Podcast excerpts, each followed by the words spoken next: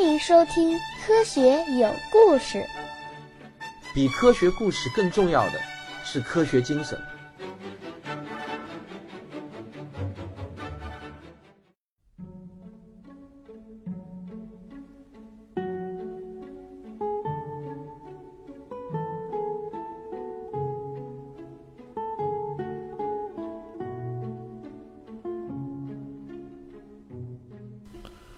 好，各位，让大家久等了。今天我继续为大家讲《仰望星空：天文学史话》这个专辑。今天讲的是伽利略的证明。公元一六零九年，这在天文学史上是具有非凡意义的一年，因为在欧洲两处相距三百五十二公里的城市中，几乎同时发生了两件意义深远的事情。这第一件事情呢？就是我们在上一章提到的，在奥地利的林兹，三十八岁的开普勒出版了《新天文学》一书。在这本书中呢，开普勒就向世人正式宣布了行星运动的第一和第二定律。这第二件事情发生在意大利的威尼斯，四十五岁的伽利略走进了一家眼镜铺子。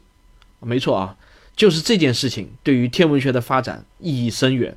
他走进了一家。眼镜铺子，眼镜店的老板呢，就把伽利略给认出来了。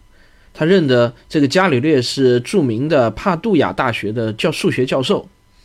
这个老板就热情地招呼着：“哎呀，教授，您来配眼镜吗？我肯定给您最大的优惠。”这伽利略呢，就摇了摇头说：“抱歉，我不是来配眼镜的，但我确实是来买镜片的。”这老板就奇道：“哎，你不买不配眼镜，你买镜片干嘛？”哦，明白了，教授，你是来买放大镜的吧？我们这也有，包您满意。这伽利略一笑说：“我来买一块凸透镜和一块凹透镜。我听说呢，这个荷兰人发明了一种很有趣的东西，可以看清肉眼看不到的很远的东西。我琢磨了一番，我认为这事儿很有可能是真的。只要把两块合适的凹凸透镜组合起来，说不定呢就能办到。”这老板就说：“是吗？有这么神奇吗？”那我这里的镜子就您随便挑吧，如果没有合适的，本店还可以根据您的要求来定制，价格公道，童叟无欺。这伽利略从眼镜店出来时就买了几块透镜，回到家里他就开始琢磨怎么把它们组合起来。他找来一根长长的圆筒，把两块透镜安置在圆筒的两端，然后就不断的调换各种镜片，调整两块镜片间的间距。那么经过了一番努力，他终于成功了。现在利用这根圆筒，它可以让三百米以外的物体看起来就像是在一百米的地方。原本不可能看清的细节，现在居然都能看清楚了。于是，这个伽利略就制成了第一架放大倍数为三的望远镜。又经过一番改进，他又制成了八倍的望远镜。这个伽利略啊，他很聪明。他拿到这架望远镜以后呢，他就首先献给了威尼斯的议会。于是那些议员们就爬上楼顶，在伽利略的指导下，果然看到了用肉眼根本看不到的船只。这些议员们呢就大为欣喜，对他们来说，这可不仅仅是个玩具啊！这些议员们敏锐地就意识到伽利略的这个发明有很重要的国防价值。为了表彰他，议会决定升任伽利略为终身教授，而且呢薪水翻倍，并且鼓励他继续制作更好的这个望远镜。一个望远镜。就让伽利略名利双收了。当其他人都在津津乐道地说他们用望远镜看清了多远的一枚银币的图案，他们用望远镜看到多远处窗户中的漂亮姑娘时，而伽利略却把望远镜伸向了夜晚的星空。这是人类历史上的一次意义非凡的举动。我套用一句著名的句式：伽利略的一个小动作，却是人类的一个大动作。伽利略的这一生。很快就要掀起天文学界的轩然大波，教会即将被这根小小的圆筒折腾得瑟瑟发抖。伽利略把望远镜最先对准的是月亮啊，这很好理解啊，因为星空中最大最亮的天体可不就是月亮吗？当月亮的圆面通过镜头在伽利略的眼中首次出现时，他惊呆了，他发现用肉眼看上去光滑无瑕的月亮，居然是一个大麻子。表面布满了坑坑洼洼的圆形坑洞。哦，可怜的亚里士多德啊！伽利略一边看就一边感叹道：“他又错了。显然，这些天体不都是完美无缺的，至少月亮就不是这样的。在对月亮进行了几周的观测后，伽利略就把望远镜对准了木星。注意，这将是一个重要的时刻。一六一零年一月七日的晚上，伽利略在他的天文日志中这么写道：“木星附近有三颗肉眼看不到的小星星，两颗在东侧。”一颗在西侧，而这三颗星星恰巧在一条直线上，分毫不差。他随手呢就画下了这样的一张图，就是中间有一个大圆点，代表了木星，然后呢左边有两个点，右边有一个点，代表他看到的那三颗小星星。第二天晚上，他通过观察又随手画下了一张图，这次这张图呢依然是中间有一个大圆点，代表着木星。但是木星的左边呢却没有点儿了，在它的右边呢却出现了三个点儿，而且呢也是在同一条直线上。画完以后呢，这个伽利略不免就觉得有点意思啊。第二天的这三个点点儿就是这三颗星啊，是不是第一天的那三颗星星呢？如果是的话，哎，那可就有好戏看了。明天晚上接着看，这事儿有点不简单。谁知道这个天公不作美？一月九日呢，天空是多云，什么星星也看不到。伽利略郁闷了整整一个晚上。好在一月十日又放晴了，于是他就画下了第三幅图。这第三幅图是这样的：中间一个大圆点，当然是木星了。然后是左边两个小点点，右边没有点。这两个点点呢，还是在一条直线上。那么接下去的三天却是这样子的，那么我就不再继续往下描述了。反正就是中间一个大圆点，然后左右两边呢各会出现几个点，这些点呢全都是位于同一条直线上的。等到他把一月十三日的这张图一画出来，伽利略就开始怀疑，这个木星的周围应该是有四颗小星星围绕着转动。他又孜孜不倦地追踪观测了好多天，最终他确信有四颗小星星。围绕着木星转动，伽利略把他的天文观测成果以及望远镜的原理写成了一本书，叫做《星际信史》。很快这本书就出版了，结果这本书一出来，就在整个欧洲引起了巨大的轰动。眼镜商们瞅准了商机，纷纷卖起了望远镜。但想买望远镜的人却更多，一时间就一镜难求。无数业余天文爱好者和专家学者都拿起了望远镜，对准月亮。和木星进行观测，科学的一个伟大力量就在于它是可以被重复检验的，而不像那些玄学宣扬的是什么心诚则灵，不灵就是心不诚，或者某种医学号称千人千方，这都是不可重复检验的学说。我呢拒绝承认他们是科学。当伽利略的观测发现被全欧洲的无数天文爱好者证实以后，教会就开始坐不住了。为什么呢？因为教会一直以来支持的托勒密学说首次遭遇到了反证的尴尬。不是说地球是宇宙的中心吗？不是说日月星辰都绕着地球转吗？现在铁证如山，有星星绕着木星在转，而这颗星星却不是地球。教会该如何面对这个天文发现呢？极为尴尬。伽利略的这个发现还让另外一个我们熟悉的人激动不已。这个老熟人就是开普勒。反对日心说的人经常抛出的一个质疑就是：地球如果绕着太阳转动，那月亮怎么办？月亮岂不是会给地球抛在后面了吗？开普勒对此的解释是：地球有一种拉住月亮的力量，可以让月亮在绕地转动的同时，再参与地球的绕日公转。而反对者就嘲笑说：开普勒是异想天开。现在伽利略的发现让开普勒扬眉吐气了一把。这个开普勒呢，就把月亮和木星周围的四颗小星统统称之为卫星。既然这个木星有能力拉住四个小兄弟绕着太阳一起转，那么地球当然也就可以拉住月亮了。自己关于行星力量的猜测，居然被伽利略的发现证实了。这个开普勒心里那可是实在是太高兴了。木星四颗卫星的发现，却让教会很受伤。也埋下了对伽利略仇恨的种子，只不过教会现在暂时还未向伽利略发难而已，但迟早教会是会动手的。接下来，伽利略呢又把他的望远镜对准了金星，很快，他对于金星的发现，又给托勒密的地心说带去了最后的致命一击。在伽利略的望远镜中，金星不再是一个圆点，而是一个月牙状的形状，并且它真的像月亮一样会出现盈亏变化。这个发现又轰动了整个天文学界，大家纷纷又把望远镜对准了金星。很快，金星的盈亏变化得到了公认。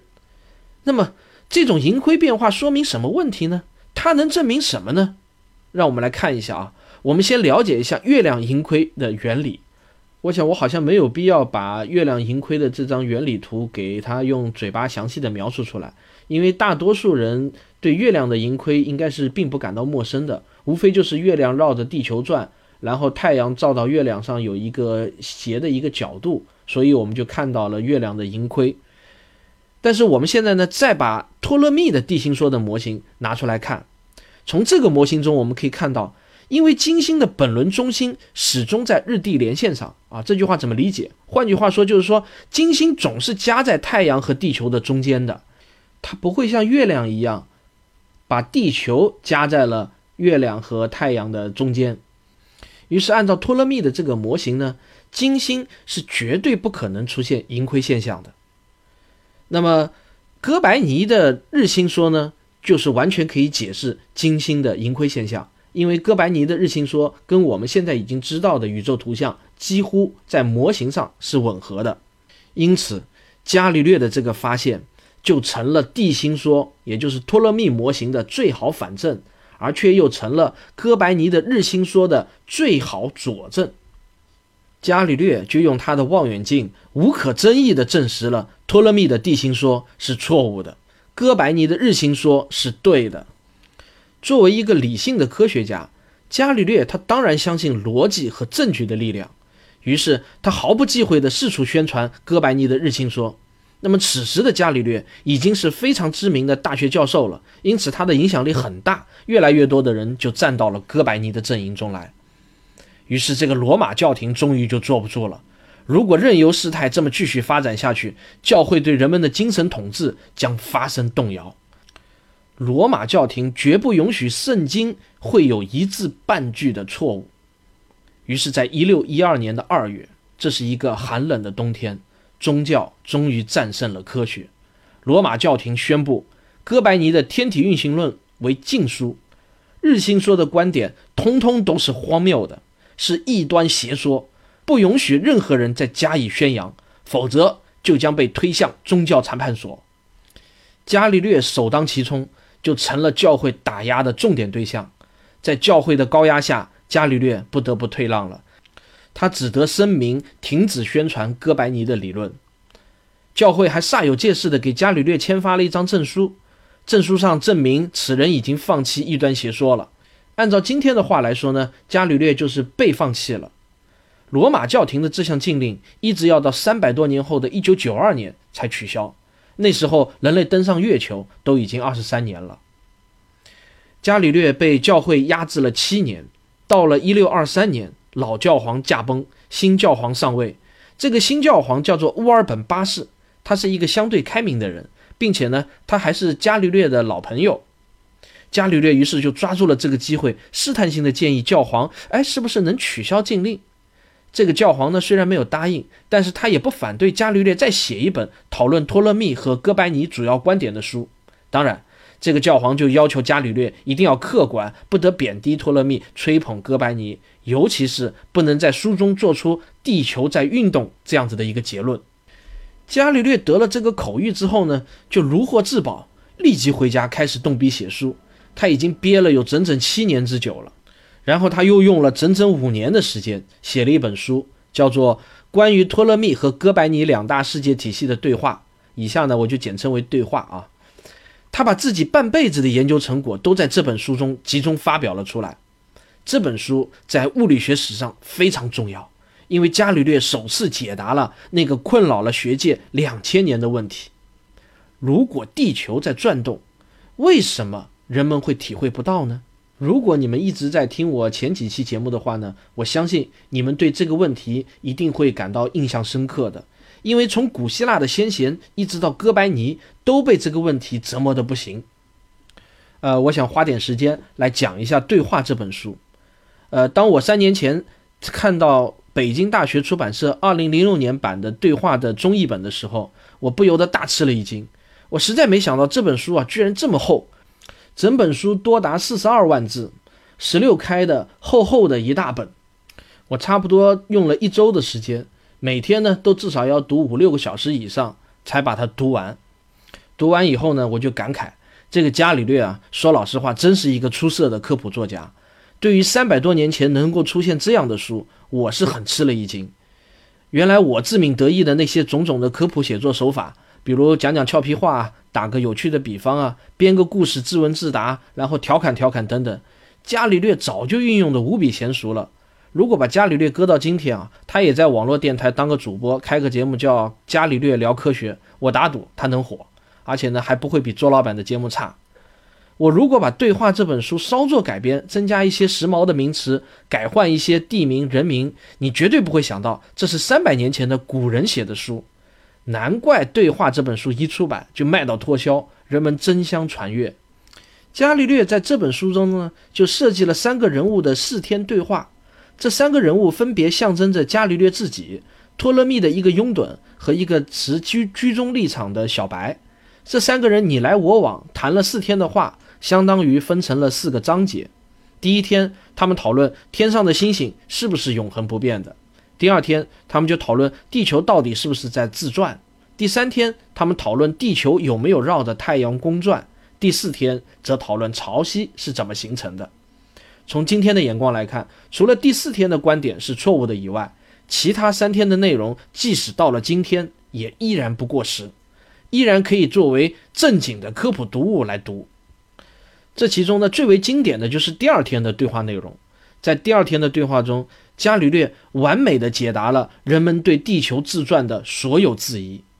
他正式描述了那他那著名的伽利略相对性原理，力学规律在惯性系中。保持不变。我们很多人都很熟悉的那个萨尔维克蒂之船，就是出自这本书中。在整个四天的这个对话中啊，伽利略就把那个代表托勒密拥趸的家伙弄得特别的无知可笑，常常被代表伽利略的那个人物讽刺的如跳梁小丑一般。明明已经理屈词穷了，还非要无理搅三分。今天，任何一个有中学文化程度的人都可以理解为啥人们会感觉不到大地的转动。那是因为地球上的一切都参与了地球的转动，整个地球就是一个巨大的惯性系，就好像在封闭的船舱中，人们无法知道船是在匀速航行呢，还是静止。但是这个道理在当时的人们听来，无疑是振聋发聩的。但伽利略的逻辑却是无懈可击的，他为地球自转。建立了一个牢固的理论基础，从此哥白尼的学说就站稳了脚跟啊。不过呢，这个教皇乌尔本八世看完了伽利略的对话，龙颜大怒：“好个伽利略啊！你把我的忠告都当成了耳边风，还用我的口谕做挡箭牌，骗过了审查，出版了这么一本大逆不道的、彻头彻尾的宣扬日心学说的书。更要命的是呢，这个教皇喜欢对号入座。”他认为伽利略书中那个显得特别无知愚蠢的，就是持居中立场的一个小白，就是映射的自己，他简直就快要被气炸了。于是，这个教皇就下令查禁对话，把伽利略押解到了罗马受审。你可见当时的这个罗马教廷啊，比今天的国际刑警还牛，随随便便他就可以跨国抓人。这个伽利略就在位于罗马的宗教裁判法庭受到了宣扬异端邪说的指控，如果不认罪，他就会跟布鲁诺一样判死刑。这个伽利略的骨头呢，确实没有布鲁诺硬，他屈服了。我个人非常赞同伽利略的选择，在那种情况之下，生命更重要，有了生命就还能创造更多的知识财富。至于真理嘛，可以交由时间去裁判。结果伽利略就被判终身软禁在家里。一直要到三百多年后的一九八零年，罗马教廷才替伽利略翻了案，宣布他无罪。伽利略虽然是认罪伏法了，但是他所建立的理论学说却像病毒一样，在欧洲的大地上扩散着、传播着。哥白尼的学说终于成了无冕之王，但我们依然在等待另一个天才的出现，使他解开了开普勒心中最后的秘密。好，科学有故事，今天就为您讲到这里。下一周我们继续为您讲牛顿的天体力学。科学声音。本期节目的视频版本可以在微信小程序“科学声音”中观看。呃，端午节刚刚过去了，不知道各位端午节期间过得怎么样？有没有吃粽子？我呢，反正是睡了一天的觉，把前面两周缺的觉呢，基本上也就补了一下回来。今天呢，还去电影院看了一场电影，就是《魔兽世界》。我玩《魔兽世界》的时间距今大概已经有七八年了吧，那时候还是燃烧的远征，之后呢，就基本上没有再玩了。那么这个电影呢，说老实话，如果没有玩过游戏的人，我想是看起来会很费解的。呃，因为里头的很多的情节的设定都基本上是建立在整个游戏的设定之下子的。如果你不了解游戏的话，想理解这个电影，我感觉是困难的。但是当电影里头一出现熟悉的铁炉堡、暴风城、什么闪金镇的时候，我却也着实激动了一把，因为感觉像是回到了八九年以前，挺温暖的。我估计在我的听众中玩魔兽世界的人呢也是不少的。不过这个月最让我期待的一部电影呢，就是《独立日二》。我相信你们可能也会有很多人期待这部电影的。那么说到这里又跑题了，但是我还是想跑一下。我最喜欢看的科幻电影呢是《黑客帝国》三部曲，然后还有像《地心引力》《星际穿越》这些都是很喜欢看的。呃，今天的唠叨好像听上去有点不太正经啊，因为前几期的唠叨不管怎么说呢，都还是围绕着节目来展开的。呃，但是今天的唠叨好像因为一下子有点放松了，过节嘛，就讲起了这个电影了。那我就不继续再说这个无关的话题了。今天我突然想到，似乎应该来感谢一下给我打赏的听众了，请允许我花一些时间来念一下给我打赏的听众的名单。啊，我想特别感谢王勇、周怡怡、魏兰、Joe Circle、H.D. Frank、莫 K.D、令狐边、飞远的树叶、超级骏马、天狼星。啊，天狼星特别提一下，他经常给我打赏。监俊、李庆亮、陈国强、军流、妙仔、倪大鹏、毛卫强、白桦。皇家礼炮，多么深的礼物！米石膏，尖少，银色之翼，Julian，就念到这里吧。再念下去，这期节目就显得又臭又长了。哦，下面这一个呢，还是一定要特别感谢一下，就是橘子下划线 LN。这个橘子下划线 LN 呢，我确实是非常感谢，因为总是在这个打赏的名单中呢看到你的名字，然后还看到一个叫豌豆爸的，一下子给我打了连续打了三个赏啊。这个也要特别感谢一下，还有那个七七都给我打赏的疫苗与科学，我实在是有一些不好意思了，请你不用再给我打赏下去了。今天的节目就到这里，如果你喜欢我的节目的话，别忘了点一下订阅，谢谢大家，我们下期再见。